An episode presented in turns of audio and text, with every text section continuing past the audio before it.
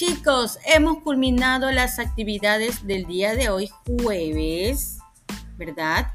Donde nos enseñaba cómo divertirnos con nuestra mascota. Existen diferentes actividades como el cuento que acabamos de escuchar.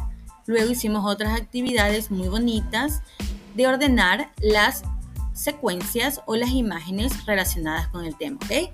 Listo chicos, nos despedimos y el día de mañana continuamos con mucho más.